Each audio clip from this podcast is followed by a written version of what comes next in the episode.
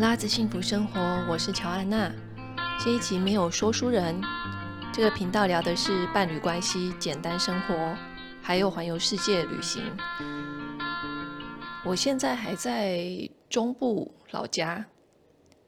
最近这一周呢，好像有一些奇妙的变化。我本来都觉得自己不可能是一个晨型人。其实我已经完全放弃了会改变的这个可能性，但是我回来住的这一段时间，不知道为什么，我就渐渐的变得越来越早起床，然后晚上好像也没有真的比较早睡到哪里去，但是早上就是会起床。那我觉得有一个可能是这里的房间光线比较亮。所以早上的时候我比较会被亮醒。那第二个就是，呃，我有好像有看过一个说法是，如果呃你白天有去晒太阳的话，那身体的一些内分泌系统就会该启动的启动，然后到了晚上该睡觉就该想睡觉的就会想睡觉。所以每天晒一点太阳会让睡眠品质比较好，然后。也比较会让我们醒过来，那我觉得就可能是这个原因吧。那觉得还蛮有趣的是，改变环境好像是真的会让人改变生活的形态。英国以前古时候，我不确定他们现在还会不会这么做。就是你看英国的那种小说，他们生了什么重病。都会到温泉的城市，就是 Bath，就是这个巴斯这个城市休养，然后在那边休养，就是就会恢复健康这样子。要归功于温泉的神奇疗效吗？我觉得也许那是其中一个原因。那另外也有原因是换了一个环境，好像真的会让我们关机吗？放下一些日常你琐事的那些烦烦心啊，或者是纠结啊，换了一个地方，好像真的会换了一个脑袋。就像是我跟说书人有时候我们会去两天一夜的那种短时间的旅行，因为嗯、有鸡蛋的关系，所以我们没有办法长时间出去旅行。那当然还有说书人，他的工作也很繁忙，这也是原因之一。我觉得很有趣的是，每次好像到了饭店，思绪就会沉淀下来，然后身体就会放松下来，有点像是那种把插头拔掉的感觉。那在饭店里面，我终于就是会有一种感觉，可以好好的坐下来看一本书啊。喝一杯咖啡，睡个午觉，然后看着窗外发呆，就这些事情，在日常生活不能做吗？当然是可以做，但是那个心境就完全不会是像出去玩的时候换环境之后的那种感觉。像是我刚这个月初刚从北部回到中部的时候。其实神经还蛮紧绷的，一来是要移动，就是要换环境，我就会在那边盘算说要准备哪些东西啊，什么东西要带啊，这种很琐碎的事情。板桥住的地方可能要打扫啊，可能要什么地方要交代说书人去整理啊，去维护啊，什么垃圾要丢啊，像这种事情。要移动之前，真的是心情蛮烦乱的。那回来之后的第一天，好像还没有特别的感觉。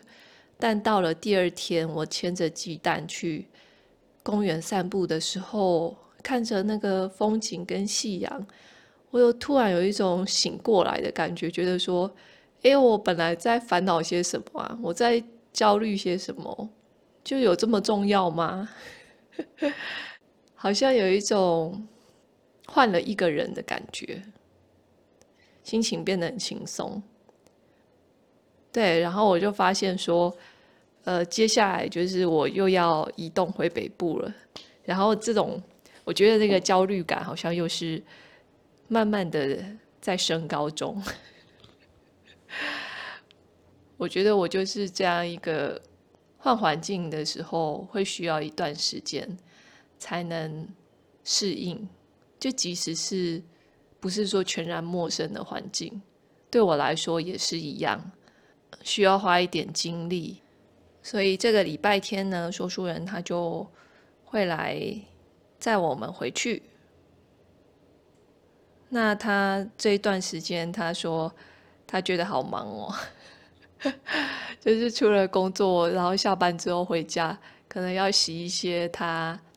早上吃完的碗盘啊，或者是要去，就是想说要什么垃圾要丢啊，什么要回收，他就觉得很忙。对，因为家里的小精灵不见了，因为小精灵会帮他把所有的细节跟杂事处理好。另外呢，有一件事情蛮让我。想来想去，好像怎么想都想不清楚的。那想要拿出来跟大家聊一聊。我现在在方格子写字，还有录 Podcast 之后，我都会在脸书还有 IG 更新这个消息，更新说，哎，我写了哪些文章，或者是我录了哪呃上了哪一集 Podcast。那我最近一直在想，这件事情到底有没有必要？就你们觉得呢？因为好像就我所知，现在用脸书的人也越来越少了，就大家也比较不会看脸书吗？那如果说真的有 follow，就是有追踪的读者或者是听众的话，我更新应该。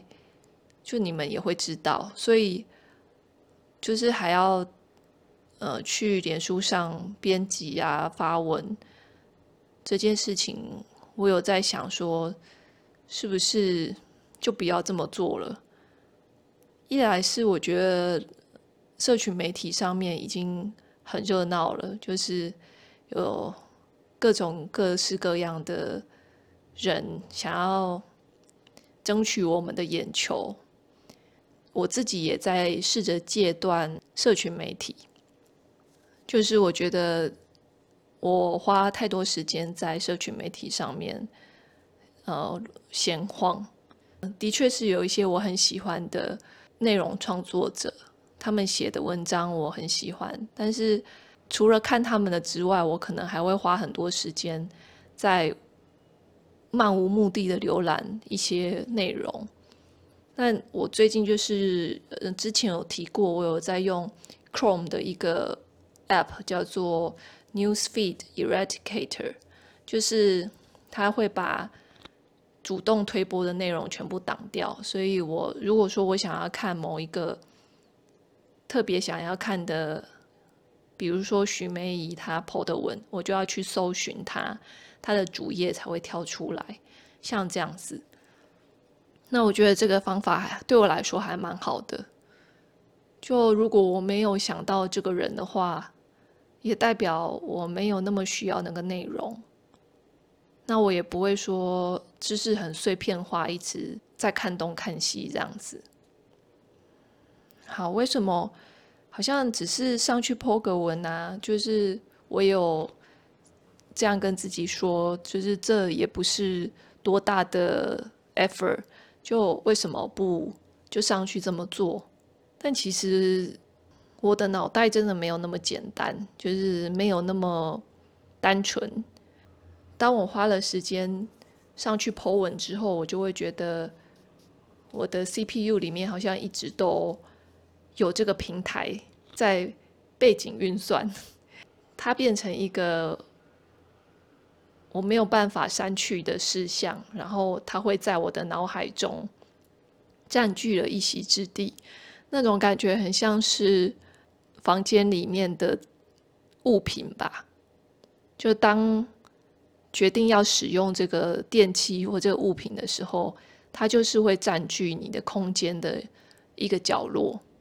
呃，好处是你可以使用它，就是你可以享受它，利用它为你带来的好处。但是另外一方面，也就是说，你要维护它，你要清理它。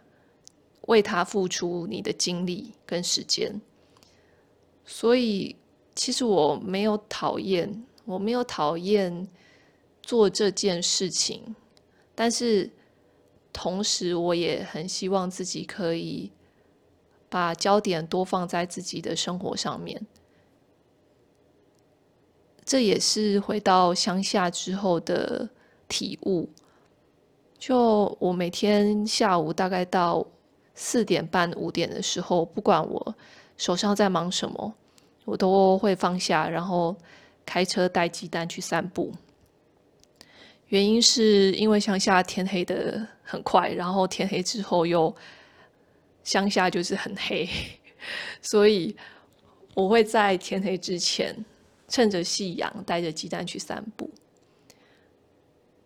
那在走在这些乡间小路里面的时候，会有一种感觉，觉得那个夕阳了，然后大家都回到家了，然后开始在煮饭啊，在跟家人聊天啊。就我从外面看到，就是家家户户那种生活生活感，对，就是生活感，就让我有一种很扎根、很。很脚踏实地的感觉，然后我在想说，我是不是生活？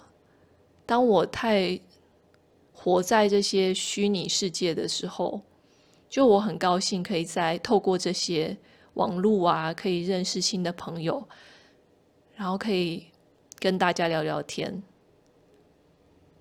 可以写文章，有读者读我的文章，这些我都。非常感谢网络带给我我的跟世界连接的管道，尤其我是个内向者。但是，就是当我在网络上面花很多时间的时候，同时我就没有办法花时间在日常生活中。那这日常生活其实是朴实无华，就是一点都。没有办法拿来说嘴，或者是没有办法拿来秀的，这变成是一种好像是非常私密的，它就是属于我的，不管是好或不好，都是我才能体会到的。那我觉得就是很妙的是，我的感觉，也许我的感觉是错的，就是我的感觉是好像大家都。不是那么在乎，不是那么重视这一块。这样讲不知道有没有点抽象，但是举个例来说，就是像是我外婆会跟我妈妈说，吃东西是吃进肚子里的，是没有人看得见的。那穿衣服出去是别人看得见的，所以衣服才是，他的意思是说，衣服才是你就是出去要弄给。人家看漂漂亮亮的，可是吃就是不用那么讲究，或者是，呃，我妈妈会一直灌输我们一种概念是，家务事这种事情一点都不重要，就是不需要花时间在这边，那赶快去做重要的事情，像是工作啊，或者是看书啊。但是我我觉得。这种日常生活的家务事，是我感觉到自己存在能安身立命的一个很重要的媒介。有点像是那种寺庙里面为什么总是那么干净，就是他们每天都会花时间把地板全部擦过，很仔细的打扫。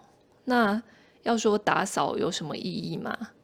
就是这一件事情，它看似没有意义，就是看似是琐碎，而且是不断重复的。但是打扫的背后的意图是什么？我觉得比较重要的是做这件事情的意图。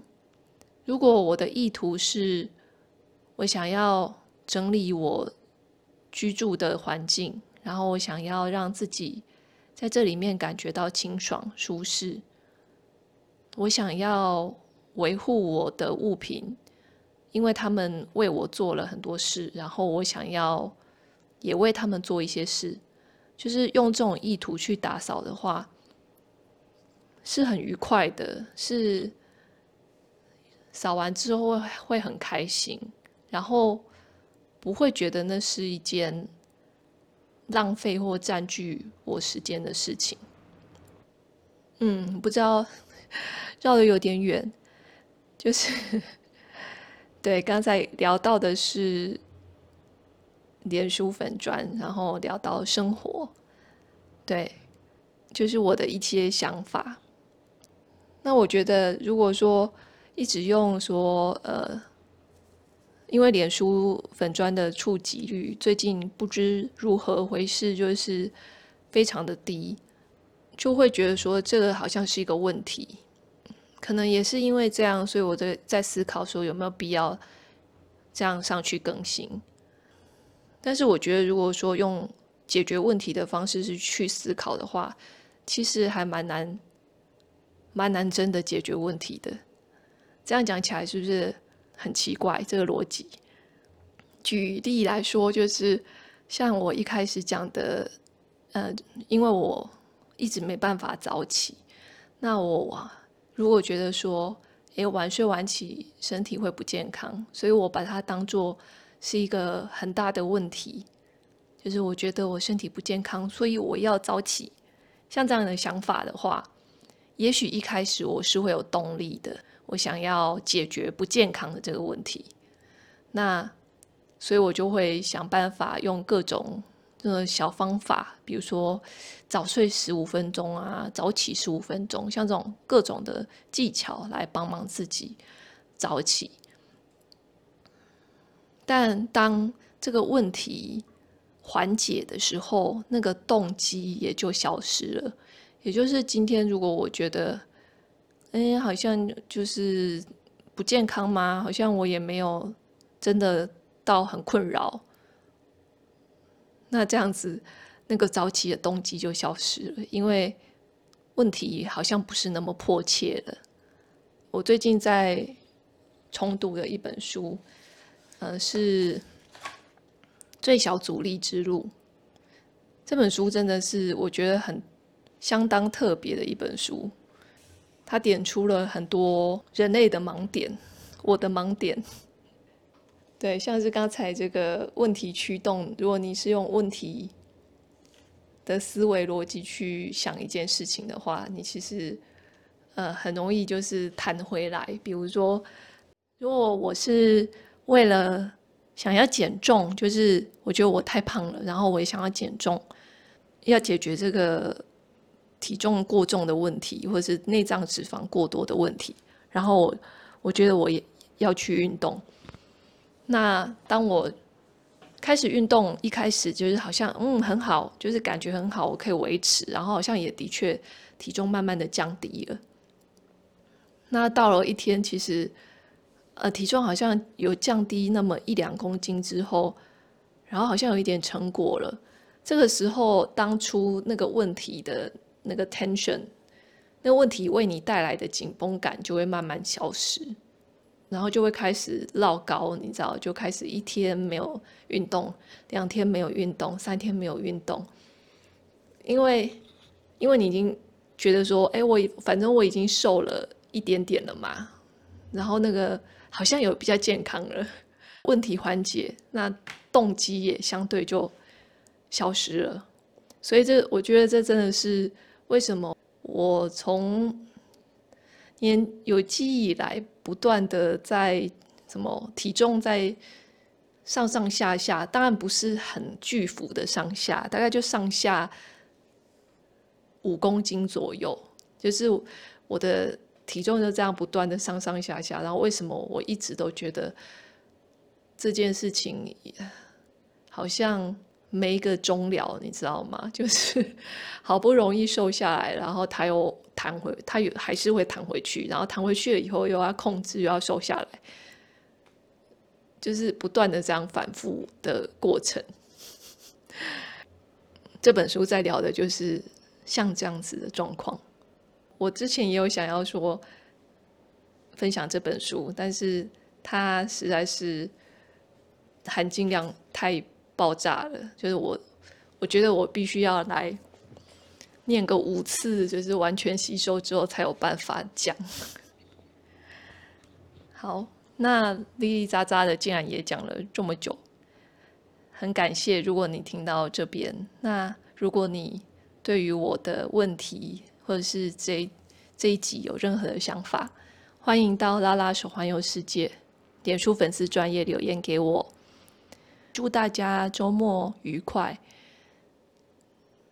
秋天了，天气变得比较凉，晚上跟早上出门记得多带件外套哦。那谢谢你的聆听，拜拜。